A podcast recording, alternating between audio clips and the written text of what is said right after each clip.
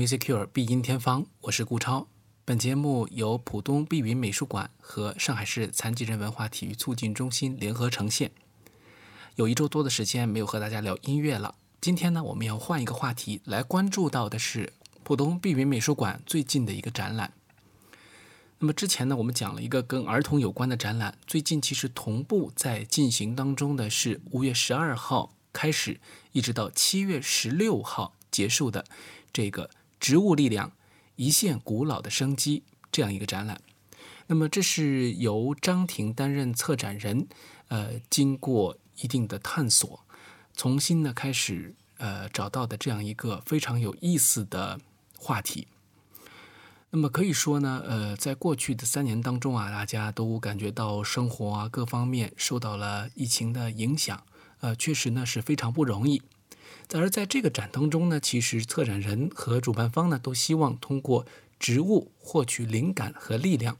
让大家呢，呃，重新的走向自然，去感知大自然对于我们生活的一个馈赠，以及呃，重新激发我们能够。在未来的生活当中找到更多积极的因素。那么在今天节目当中呢，我们也将开启一个全新的系列，用六期节目呢为大家分享的是关于植物这样一个主题。一说到植物和音乐之间的关系啊，可能很多朋友们嗯都有一点一下子反应不过来。但是仔细想想吧，很多这样相关联的作品都出现在了脑海当中。那今天呢，我们首先就要讲到的是植物当中最吸引人视觉的这一部分，就是花儿。啊，当然不光是视觉了，其实花儿因为它有香味，它对于嗅觉也是非常重要的一个呃感知的对象。在植物当中，当然这也是最受人瞩目的一个器官一个部分。那么在花儿当中呢，有很多的音乐作品其实和它有关系。那么我们今天要特别给大家推荐的是马勒的两部作品，但是呢，都因为马勒个人的一些想法啊，对这些作品进行了改变，以至于我们到现在可能有些朋友就不知道它和花儿还有关系。第一个呢，就是马勒的第一交响曲，他的第一交响曲啊，可以说是一部破天惊的作品。那为什么这么说呢？因为这部作品当时诞生的时候，以巨人这个标题，就好像是一个划时代的巨人的形象啊，直接的划分了音乐历史当中交响乐创作这个历程的一个呃非常重要的类似于分水岭的这样一个作品。马勒在他的作品当中提出了音乐会包罗万象，交响乐需要音包尽包啊，把所有的人类想象当中的呃。或者说，对于空间、时间一切的这些探索和认知都放入其中。因此呢，在这部作品当中，用到了庞大的配器，用到了非常夸张的音乐语言，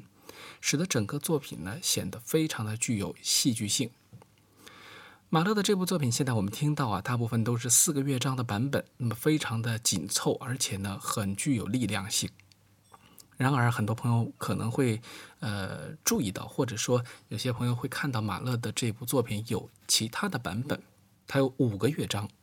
那么，这消失的一个乐章，或者说多出来的这个乐章是什么呢？就是他原先作品创作的时候的第二乐章。呃，作为世纪之交的一位作曲家，那么马勒的这个第一交响曲啊，正好呢就创作于。呃，他的一个非常重要的时期，这是十九世纪到二十世纪的一个预言的部分。当时浪漫主义音乐还大行其道，在一八八四年到一八八八年之间，马勒写成这部作品，作为他最早的一部交响曲作品，他当然是雄心壮志的。在作品的第一稿呃完成之后呢，呃，他并不满意，于是呢写下了第二稿。而第二稿当中呢，呃，有五个乐章。那么这个第二乐章呢，是叫做花之乐章，描绘的是一个开放的花朵的样子，非常的温柔的一个乐章。在第二稿完成之后呢，呃，马勒呢给自己的整个的作品其实都做了一些标题性的诠释，甚至于给他们做了归类。当时呢，马勒把自己的这部作品在第二稿当中呢描绘为两个部分。第一部分呢是前三个乐章，这三个乐章呢是青春的日子里所来的，啊呃年轻、开花结果以及他们的苦恼，描绘了这个年轻人的一种忧郁啊和年轻人的成长。那么第二部分叫做人间喜剧。那么所谓的人间喜剧，其实它指的就是从，呃，从可怕的世界当中走出来的一个巨人，引领着人们走向天国，获取最后的胜利。所以它是一个比较乐观的一个作品。然而在这个第一部分当中，第二乐章啊，因为它讲到的是开花结果，因此呢，这个乐章被称为花之乐章，其实是一个。人逐渐从青涩走向成熟，啊，逐渐形成自己的观点的这么一个时间段，人们从年轻的青涩走向成熟，逐渐的呢，啊，绽开的一个状态。那么这个呢，当然也是马勒对于自己的一个经历的一种观察，我觉得也是对整个时代的很多同时代的人们的观察。那么，在这部作品的整个的修订过程当中，其实这个乐章是属于最为优美的，也是最为柔情的一个乐章。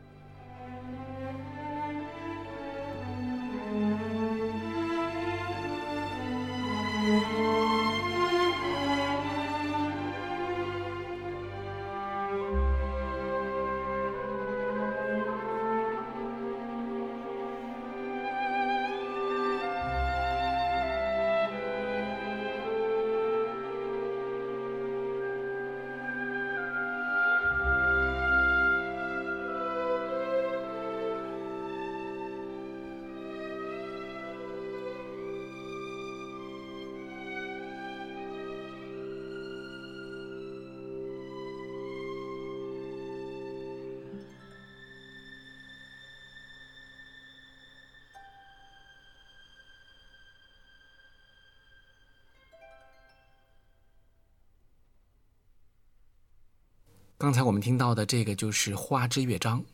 然而呢，在一八九六年的时候，当马勒的第一交响曲在柏林进行演出的时候，他将第二乐章，也就是花之乐章给删除了。最后呢，是以四个乐章的形式进行了演出。而四乐章呢，正好又是交响曲的一个传统的，呃，至少看起来是非常传统的这样一种表演的形式。呃，为什么要删除？我们现在也没有特别确切的一个认知。但是可以感受到的是，删除了花之乐章以后，整个这部作品的戏剧性更加强烈了，音乐的情绪更显得阳刚，而阴柔柔和的部分被减少了。呃，同样的是呢，马勒他似乎好像一直对自己的作品有这样那样的主观的想法。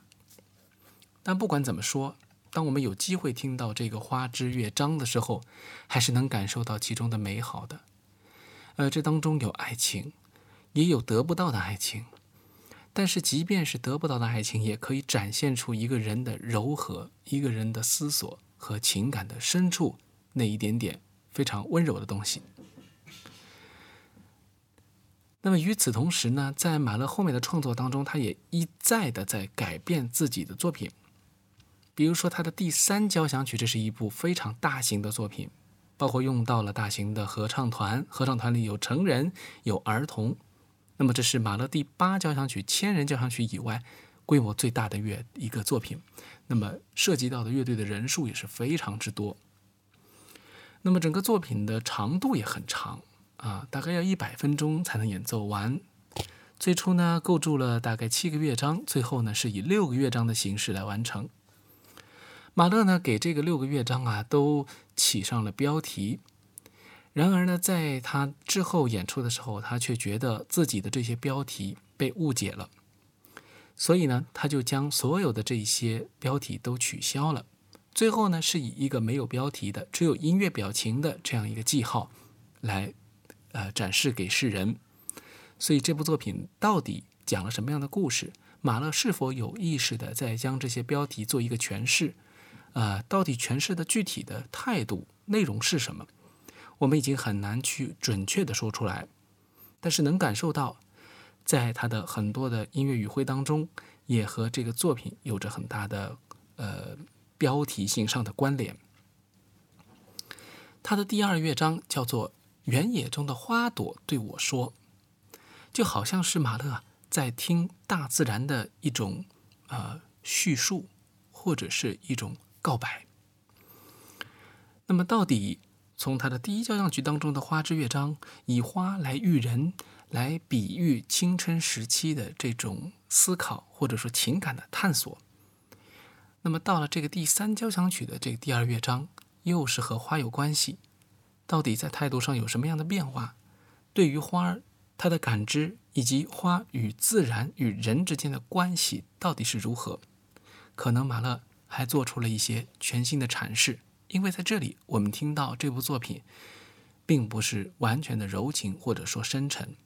啊，多了一些其他的元素。我们可以听到啊，呃，这个作品本身是带有一种温和的，总体来说是比较优雅的一种感觉，这个似乎是不变的。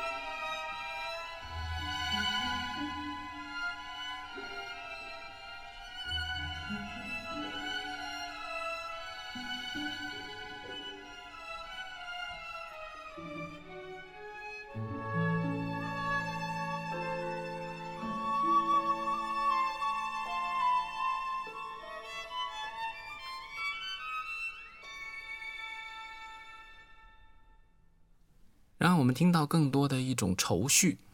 这是马勒对于他的人生感悟当中慢慢显露出来的。在之后，他的作品当中有更多的悲剧性色彩，以及非常多不和谐的因素出现。呃，当然晚年他又有了很多新的思考。所以，伴随着我们的成长，我们的发展，哪怕是一件同样的植物，一个花朵。在我们的眼里，可能呈现出来的效果和感受是不一样的。今天节目最后呢，要请您欣赏到的这个是非常著名的歌剧《拉克美》当中的一段花之二重唱。歌剧本身讲述的故事跟我们关系不大，它讲的是英国和印度之间打仗的背景下的一段爱情。但是其中的这一段非常优美的花之二重唱，则是让世界上所有的人为之迷倒。这就是今天的 Being Music Cure，我们下期节目再见。